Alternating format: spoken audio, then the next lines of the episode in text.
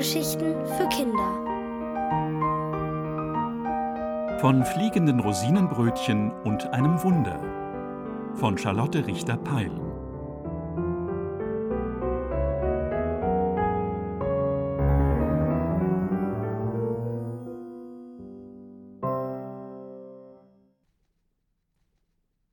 Der König fällt ein Urteil. Eure Majestät, sagte Frau Fein vorsichtig, es tut mir leid, dass euch das Frühstück nicht bekommen ist. Doch dass ich euch vergiften wollte, wie der königliche Konditor behauptet hat, das ist Schnickschnack. Ich sagte es bereits. Warum haben Sie dann den Pfeffer und äh, diesen Schmierkram in den Teig gerührt? fragte der König. Weil ich mich geärgert habe, antwortete die Bäckerin freimütig.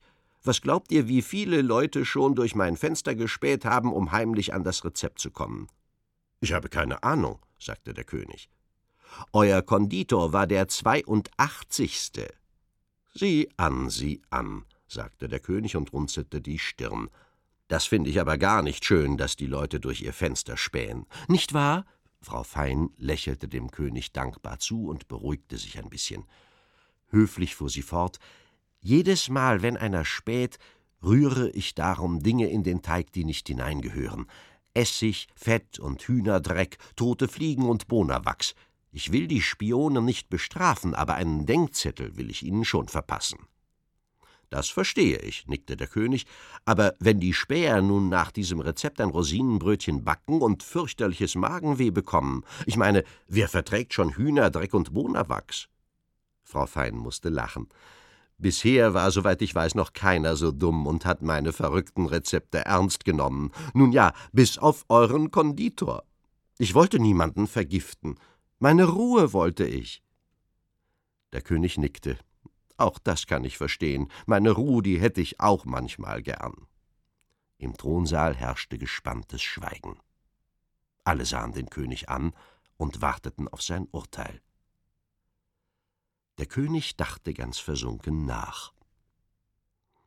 Der Gerechtigkeit halber möchte ich nun hören, was mein Hofkonditor zu der Sache zu sagen hat, erklärte er und wandte sich an die Wachen.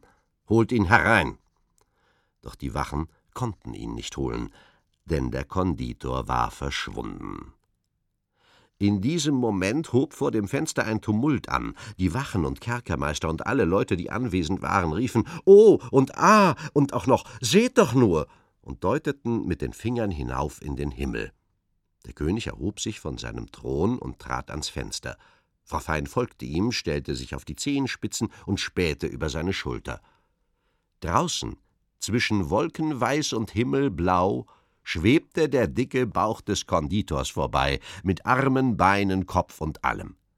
Sein Gesicht konnte man nicht erkennen, er war schon zu hoch droben. Die einen, die ihn noch genauer gesehen hatten, behaupteten, es sei vor Wut verzerrt gewesen, die anderen meinten, man habe ein breites Grinsen darauf erblickt. Fortan erzählte man sich in der Gegend, der Konditor sei bis zum Mond entschwebt, und dort habe er den Mann im Mond getroffen, und jetzt würden die beiden einander Gesellschaft leisten. Der Mann im Mond würde Holz hacken, und der Konditor würde mit dem Holz seinen Ofen feuern, und in diesem Ofen versuchte er noch immer fliegende Rosinenbrötchen zu backen, was ihm bis heute nicht gelungen sein soll. Die Wachen, Kerkermeister und alle anderen wandten sich vom Fenster ab und sahen einander an. Dann sahen sie den König an. Warum kann mein Konditor plötzlich fliegen? fragte er. Ich glaube, ich weiß es, sagte Frau Fein. Es könnte an meinen Rosinenbrötchen liegen. Der Konditor muss sehr viele davon gegessen haben, und er muss sie sehr heiß gegessen haben. Sehr viele und sehr heiße Rosinenbrötchen haben diese Wirkung. Sie verwandeln einen Bauch in einen Heißluftballon, wenn Sie verstehen, was ich meine dann schwebt der Bauch davon, mit Armen, Beinen und allem. Wirklich äußerst wundersame Brötchen, Ihre Brötchen, ich muss schon sagen, meinte der König. Geben Sie sich einen Ruck, Frau Fein, verraten Sie mir das Rezept. Frau Fein seufzte tief. Warum können die Menschen ein Wunder nicht ertragen? Alles wollen sie wissen, alles unter die Lupe nehmen, bis nichts mehr von den Wundern übrig bleibt. Wenn das Rezept meiner fliegenden Rosinenbrötchen bekannt würde, dann würde bald jeder Bäcker fliegende Rosinenbrötchen backen. In der Tat, sagte der König erschrocken, nicht auszudenken. In zwei, drei Monaten wären die Rosinenbrötchen so gewöhnlich wie Toastbrot. Obgleich auch Toastbrot etwas Wunderbares ist, gab Frau Fein zu bedenken. Die Menschen haben's nur vergessen. Der König nahm seine Krone ab und kratzte sich am Kopf. Ich fürchte, in meinem Schloss wird's künftig nicht einmal mehr Toastbrot geben, jetzt wo mein Hofkonditor futsch ist. Wer soll mich da mit Gebäck und Torte versorgen? Frau Fein errötete und blickte bescheiden zu Boden. Sie wagte nicht, dem König vorzuschlagen, was sie ihm gern vorgeschlagen hätte. Der König betrachtete die Bäckerin und lächelte. Liebe Frau Fein, sagte er voll Herzlichkeit, und als Frau Fein diese freundlichen Worte hörte, hob sie hoffnungsvoll den Kopf. Verzeihen Sie, dass mein Konditor Sie in Ketten legen ließ. Vornehme Leute sind nicht immer höflich. Ihre Worte über Wunder und Wunderbares scheinen mir indes vernünftig. Wie oft hab ich das völlige Fehlen von Wundern in meinem Reich schon bedauert. Drachen und Zauberer, nichts dergleichen. Jetzt sehe ich, ich habe mich geirrt. Die Welt ist voller Wunder. Man muss nur die Augen offen halten. Seien Sie darum so gut und bringen Sie mir jeden Sonntag einen Korb voller Wunder. Ich wollte sagen, Rosinenbrötchen. Die sollen mich daran erinnern, wie wunderbar die Welt doch ist. Frau Fein lächelte, und dann nickte sie. Oh, wunderbare Rosinenbrötchen wollte sie backen, von allen Seiten knusperbraun und so üppig mit Rosinen bestückt wie der Himmel mit Sternen, Brötchen, die Kobolds schossen und durch die Luft kariolten und süßer schmeckten als der Honig, der aus den Waben tropft.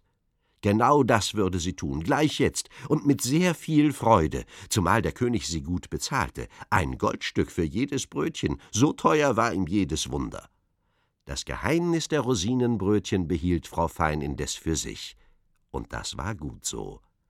Denn ein Leben ohne Wunder ist eine verflixt öde Geschichte.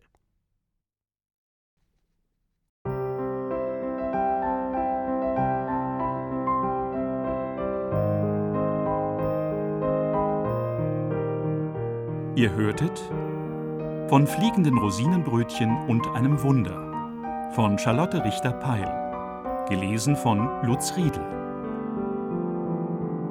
Ohrenbär. Hörgeschichten für Kinder. In Radio und Podcast.